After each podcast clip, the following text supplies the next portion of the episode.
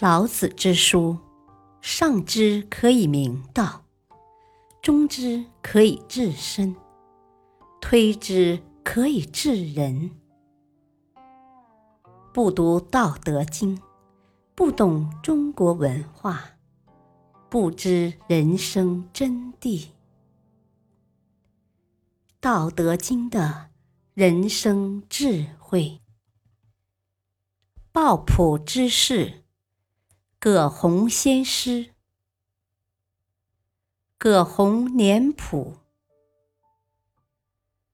葛洪，字稚川，字号抱朴子，人称葛仙翁。公元三零六年，年方二十三岁，就已经当上伏波将军的葛洪，第一次来到罗浮山，就被这里的奇峰仙泉吸引。葛洪晚年又回到罗浮山，并一直在罗浮山修炼著书，直到去世。我们先来看葛洪的年谱。葛洪，公元二八三年，晋武帝太康四年出生。十三岁，父去世，其父时任峻陵太守。葛洪家道中落。日渐饥困，不得已而躬耕直稼。十四岁，寡欲木讷，发奋读书。先人典籍荡尽，乃复及徒步行介。且工自伐心以冒纸笔，业折抄撮众书，用功虽少，而获益良多。思虑不凡，而见识广博，欲以文儒为志。十五岁，拜郑隐为师，学神仙导养之术。十六岁，开始研读《孝经》《论语》《诗经》《易经》，欲精制五经，注意子书。令后世知其为文儒，且无异于仕途。十七岁欲锻炼身体，欲叩毕节，猎取鸟兽，乃于此时习武。十八岁，八王之乱起，民不聊生，朝政败坏。二十岁，左手。草创子书，实写抱朴子。二十一岁，出任将兵都尉，迁伏波将军。二十三岁，周旋于徐、豫、荆、襄、江、广数州之间。二十四岁，巧执故人击军道于襄阳。二十五岁。激流南土数年，决意仕途，屡袭不就。三十岁，隐居罗浮山，与南海太守鲍亮相识，相善，语论达旦，后拜亮为师，娶鲍女鲍姑为妻。三十二岁，返故里，闲居。始修道炼丹。三十三岁，琅琊王司马睿为丞相，弘被辟为府院。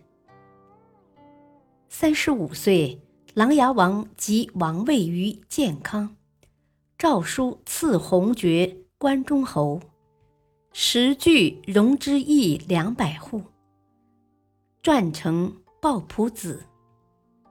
四十四岁，养牛近二十头，因当地老虎众多，前后不过百日，牛被老虎吃掉六七头，现有饥荒，家道尊否？司徒王导赵弘补州主簿，转司徒，迁资义参军。四十五岁。在罗浮山建回安，四十七岁隐居在兰峰山修道。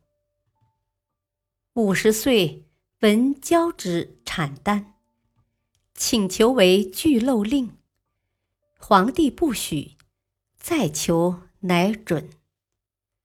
因率子侄南下，至广州，被刺史邓岳强留，乃止于罗浮山，从事炼丹，悠游闲养，著述不辍。八十一岁，一日写信给广州刺史邓岳，说要远行寻师药，客期便发。